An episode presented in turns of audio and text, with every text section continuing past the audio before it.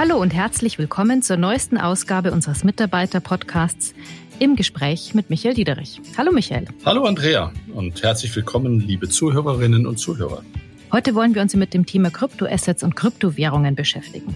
Hast du eigentlich Bitcoins oder andere Währungen auf deinem Konto oder eigentlich müsste ich ja wohl sagen in deinem Wallet? Nein, haben wir nicht. Und wie du sicher weißt, haben wir uns als Management der Uni Credit Gruppe dazu verpflichtet, dies nicht zu tun. Hast du denn welche? Ich vermute, das wäre mir dann auch nicht angeraten, welche zu haben. Aber lass uns doch das komplexe Thema heute in dieser Folge vertiefen. Das sind unsere Themen. Eine Kette von Einsen und Nullen. Der Botlabs-Chef Ingo Rübe erklärt, in welchen Bereichen die Blockchain-Technologie die Finanzwelt verändern wird. Es gibt äh, für eine Bank äh, hunderte von Anwendungsfällen. Ich, ich empfehle immer allen äh, zu gucken, wenn sie einen Anwendungsfall haben, wo haben sie eigentlich einen Intermediär, der eine Datenbank führt und sie bezahlen diesem Intermediär dafür Geld. Den kann man im Allgemeinen mit einer Blockchain ganz gut loswerden. Kryptowährungen der EZB. HVB-Blockchain-Experte Manfred Richels darüber, wie sich die HVB auf den digitalen Euro vorbereitet. Das, was jetzt neu hinzugekommen ist, ist, dass sich viele, viele Firmen und jetzt dann auch neu die Zentralbanken damit beschäftigen, dieses Geld programmierbar zu machen. Das heißt, dass man diesem Geld neben der Geschichte, dass es digital vorhanden ist, auch noch eine Programmierbarkeit beiordnet und ökologisches Recruiting, warum Bienen demnächst für die HVB arbeiten. Ich denke, wir fangen mit der Kryptofrage an, oder? Nee, wir fangen mit der leichten Kost an, und zwar mit einem kurzen Update zu den Bienen. Du erinnerst dich vielleicht, dass Katharine Pauli aus dem Team Internal Audit gehört hatte, dass die Bank Austria im Rahmen ihres Nachhaltigkeitsengagements Bienen auf dem Dach der Wiener Zentrale angesiedelt hat. Sie wollte wissen, ob sowas auch bei uns angedacht ist. Und dazu wollten wir uns ja nochmal melden. Ja, ich erinnere mich sehr gut und ich weiß, dass wir alle die Idee und die Initiative der Bank Austria wirklich exzellent fanden. Und ich weiß, dass dein Corporate Responsibility Team sich ja darum gekümmert hat. Wo stehen wir denn da? Ja, die große Frage war, die wir uns gestellt haben, wo würden sich die Bienen denn bei uns überhaupt am wohlsten fühlen? Da oben am Hochhaus bei uns ist es ja relativ kalt und windig, eher nicht so ideal für ein Bienchen. Und deswegen kamen wir auf das HVB Gästehaus in Riederau. Da gibt's viel Grün und ein professioneller Imker könnte sich um die Bienen kümmern. Großartig. Das ist eine super soziale und auch gleichzeitig der Umweltrechnung tragende Initiative. Aber was machen wir denn mit dem Honig? Da schauen wir mal. Das ist noch nicht entschieden. Es werden ja drei Bienenvölker einziehen im März oder April, je nach Wetterlage. Aber wir wissen natürlich noch nicht, wie fleißig die dann sind und wie viel Gläser Honig da so zusammenkommen. Aber was ich noch verraten kann, die hölzernen Bienenhäuser wurden von einer Behindertenwerkstatt geschreinert. Super. Ich melde mich auf jedes Fall schon mal für zwei Gläser Honig an, Andrea. Machen wir jetzt weiter mit Krypto? Absolut sehr gerne. Uns haben nach der Ankündigung des Themas Cryptocurrencies für diesen Podcast in der Tat einige Fragen erreicht. Das Thema steht ja nicht zuletzt durch massive Kursschwankungen im Mittelpunkt. Von Höhenflügen des Bitcoin über die 50.000 Dollar Marke hinaus bis zu massiven Verlusten innerhalb nur weniger Tage. Bitcoins und andere Kryptowährungen werfen nicht nur bei den HVB-Kollegen und Kolleginnen viele Fragen auf. Ja, auch ich verfolge das wirklich sehr intensiv und es ist atemberaubend, was dort passiert. Und wenn man allein letzte Woche verfolgt, dass ähm, der Tesla-Gründer Elon Musk 1,5 Milliarden Dollar in Bitcoins investiert hat und ich glaube dann der Kurs in der Spitze fast 60.000 Dollar ähm, erreicht hat, dann ist es schon wirklich atemberaubend. Was wollen die Kollegen genau wissen dazu, Andrea? Bei den meisten Fragen geht es um das grundsätzliche Verhältnis der HVB zu Bitcoin oder anderen Kryptowährungen. Pascal Licht zum Beispiel möchte wissen, ob Kryptowährungen bald genauso ernst zu nehmen sind wie andere Zahlungsmittel. Er ist Dualstudierender in der Privatkundenbank in Erfurt. Und Christian Horvath, Führer aus dem Neuer Customer Team für die Privatkundenbank, fragt etwas allgemeiner, ob Krypto, Blockchain und digitale Währungen überhaupt Themen für unsere Bank sind. Das ist wirklich eine gute Frage. Und dazu muss man, glaube ich, sagen, dass Kryptowährungen wie Bitcoins private Währungen sind, hinter denen kein Staat steht. Und damit gilt auch nicht deren Geldpolitik. Die Bitcoins werden so wertvoll, weil sie in der Menge limitiert sind und nicht kopiert werden können. Und das funktioniert über hochkomplexe Algorithmen basierend auf der Blockchain-Technologie. Aber ich glaube, dazu hören wir gleich mehr. Absolut, dazu haben wir zwei Gäste eingeladen. Du siehst Bitcoin also nicht eher als anerkannte Währung in der Zukunft? Der Bitcoin kann jederzeit von einer anderen Kryptowährung ersetzt werden, wenn dies den Investoren dann möglicherweise attraktiver erscheint. Und das ist der Unterschied zu Assetklassen wie zum Beispiel Gold. Und deswegen ist auch die Wertentwicklung manchmal nicht ganz transparent nachvollziehbar. Zudem muss man natürlich fairerweise sagen, dass ein Bitcoin eine ganz, ganz schlechte Ökobilanz hat. Um Bitcoins zu schaffen und um die handeln zu können, erfordert es unfassbare Rechnerkapazität und Rechnerleistung, die wahnsinnig viel Energie verbraucht. Ich glaube, interessanter sind da die Ideen der Zentralbanken, zum Beispiel die, die die EZB verfolgt mit dem digitalen Euro. Und genau dazu haben wir uns heute zwei Experten eingeladen. Ingo Rübe ist einer der führenden deutschen Blockchain-Experten. Er ist Gründer und CEO von Botlabs und nutzt die Blockchain-Technologie, um sichere digitale Identitäten zu entwickeln. Außerdem berät er Unternehmen und die Politik zu diesen Themen. Hallo, Herr Rübe. Schön, dass Sie Zeit für uns haben. Ja, schön, dass Sie mich eingeladen haben. Vielen Dank. Unser zweiter Gast ist heute Manfred Richels. Er arbeitet im Business Development des Bereichs Global Transaction Banking und begleitet seit mehreren Jahren für unsere Bank Projekte zur Nutzung der Blockchain-Technologie. Vielen Dank auch von meiner Seite für die Einladung, Frau Rixer. Herr Rübe, Sie sind Blockchain-Experte, also der Technologie, die Kryptowährungen wie Bitcoins zugrunde liegt. Wollen Sie uns kurz erklären, was genau Bitcoins sind, was die Blockchain ist und wie das denn alles zusammenhängt? Blockchain ist eine Technologie, können Sie vergleichen vielleicht mit einem Elektromotor. Es gibt ganz viele verschiedene Elektromotoren und Bitcoin ist dann zum Beispiel einfach eine Ausprägung davon. Also zum Beispiel der Fensterheber in Ihrem Auto, der hat wahrscheinlich einen Elektromotor drin. Das wäre dann Bitcoin. Also es ist tatsächlich eine grundlegende Technologie. Und äh, diese Technologie ist ein eigentlich man, man könnte frech sagen, es ist eigentlich nicht viel anders als eine Datenbank. Also es ist eine Technologie, in der ich Daten speichern kann und die Daten dann wieder rausholen kann. Ähm, sie unterscheidet sich ziemlich fundamental von allen Datenbanken, die wir sonst so kennen, weil sie, weil die Blockchain-Technologie ohne einen ohne vertrauenswürdige Instanzen auskommt. Wenn Sie eine Datenbank haben, dann haben Sie im Allgemeinen jemand, der die Datenbank führt, zum Beispiel jetzt für die Hypovereinsbank wäre das, äh, wenn wir von den Konten reden, äh, die Datenbank, wo alle Kontostände drin sind. Und natürlich passt die Hypovereinsbank darauf auf, dass da nicht irgendeiner äh, irgendwas Merkwürdiges einträgt, zum Beispiel bei, in seinem Konto viel mehr, als er eigentlich tatsächlich hat. Und das ist so die normale Datenbank. Die äh, Blockchain-Datenbanken gehen davon aus, dass man keine vertrauenswürdigen Instanzen braucht, sondern dass die Mathematik an sich ähm, dafür sorgt, dass die Wahrheit in der Datenbank steht. Also wenn ich zum Beispiel ein Bitcoin auf meinem Bitcoin-Konto habe, dann ist da nicht eine Bank dazwischen, die sagt, ja, Ingo Grüber hat tatsächlich einen Bitcoin, sondern ich kann mathematisch beweisen, dass ich tatsächlich einen Bitcoin habe. Das ist der große Unterschied. Äh, Bitcoin ist einfach nur eine Ausprägung von dieser Technologie Blockchain. Es ist halt die erste Blockchain gewesen und deswegen hat sie auch die allergrößte Prominenz erreicht, weil sie halt schon seit zwölf Jahren verfügbar ist.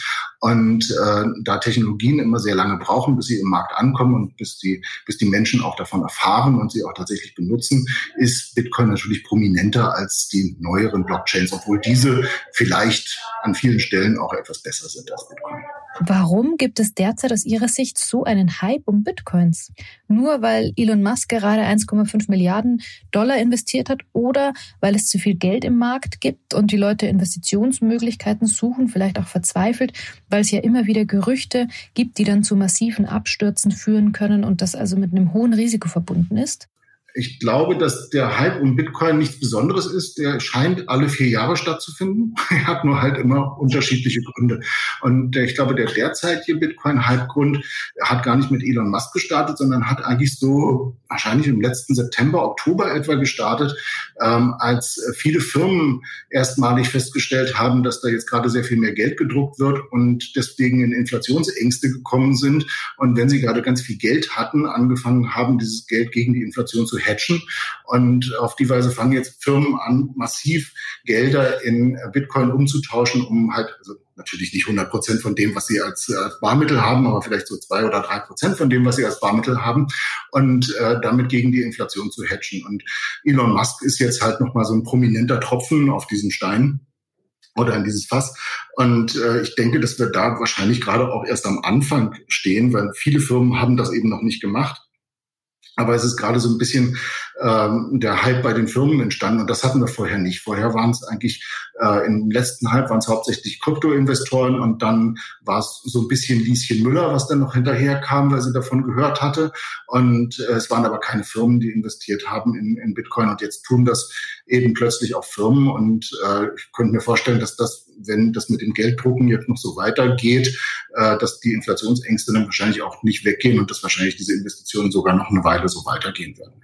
Sie haben ja gerade kurz schon die Grundzüge der Blockchain-Technologie erklärt und Kryptowährungen sind ja nur die bekannteste Anwendung der Technologie. Welche anderen Anwendungsbereiche gibt es denn, die gerade für Banken spannend sind? Es gibt äh, für eine Bank äh, hunderte von Anwendungsfällen. Ich, ich empfehle immer allen äh, zu gucken, wenn sie einen Anwendungsfall haben, wo haben sie eigentlich einen Intermediär, der eine Datenbank führt und sie bezahlen diesem Intermediär dafür Geld. Den kann man im Allgemeinen mit einer Blockchain ganz gut loswerden.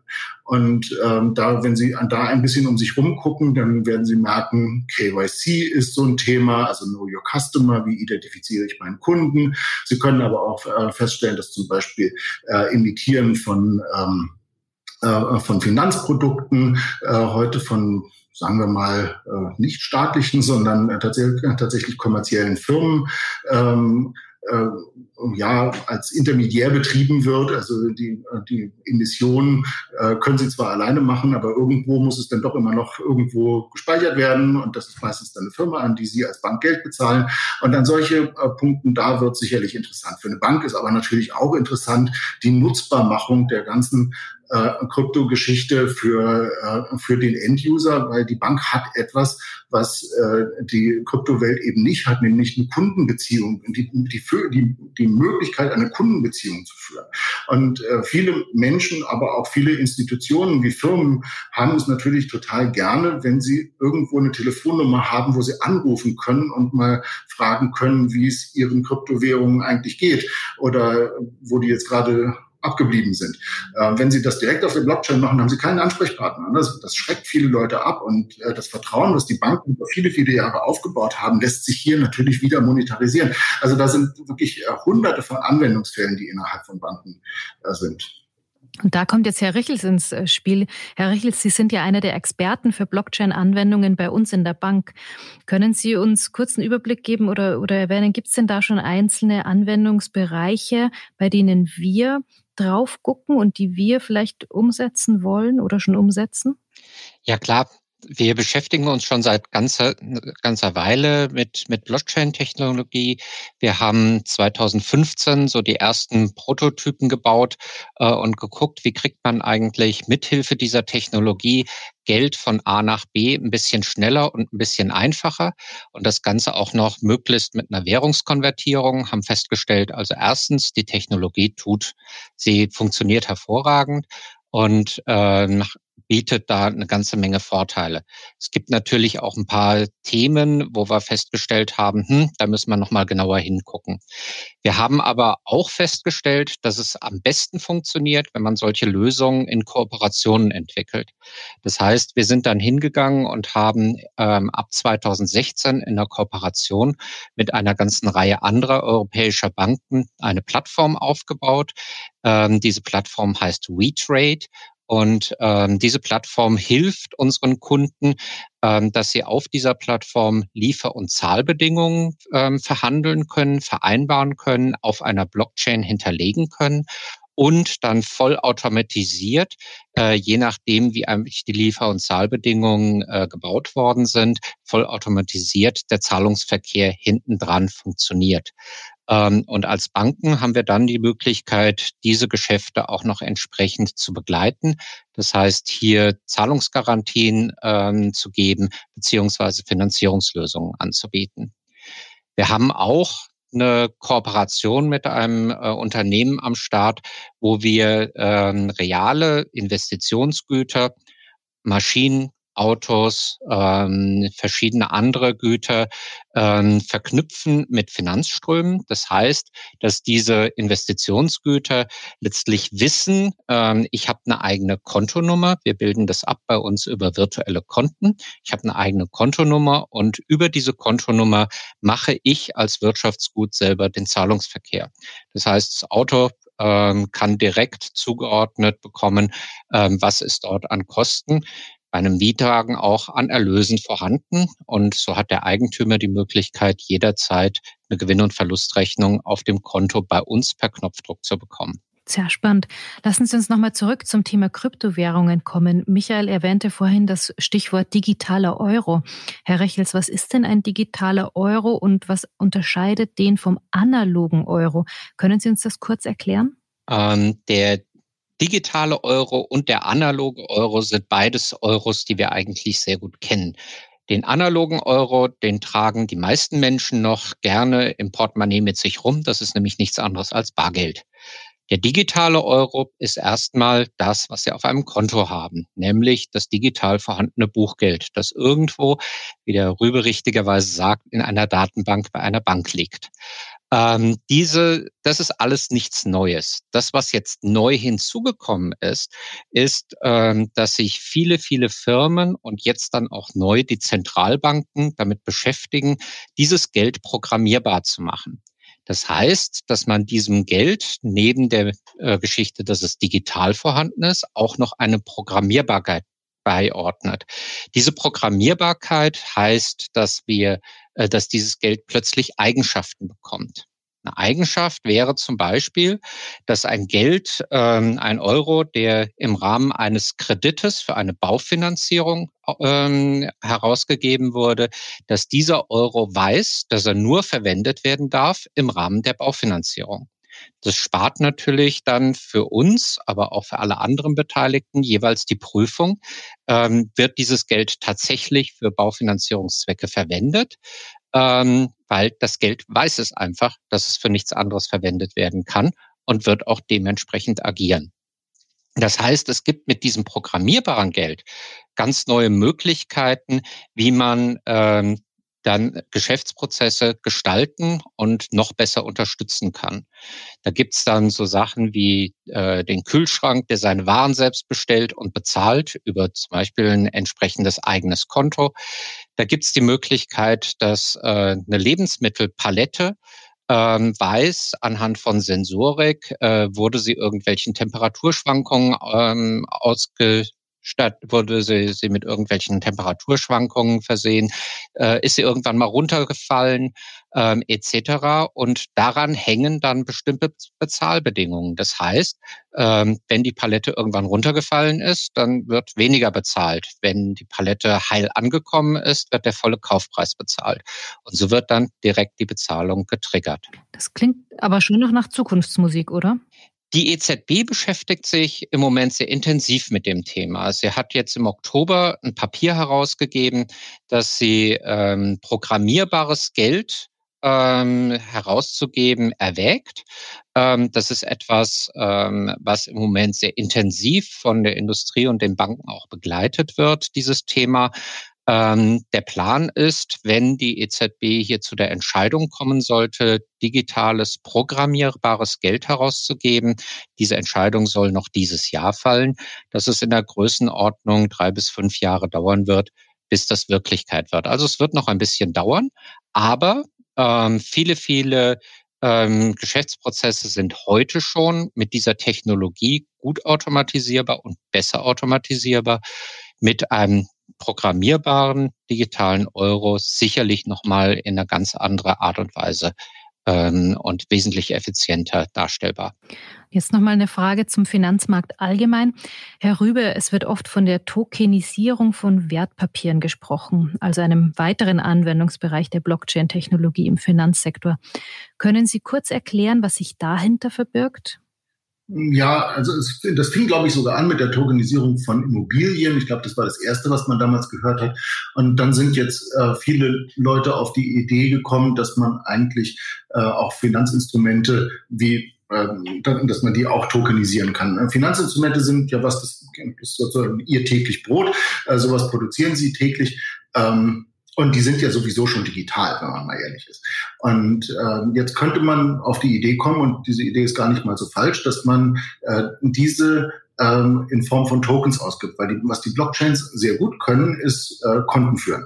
Und äh, ein Finanzinstrument ist ja im Endeffekt auch 100 Scheine von irgendwas.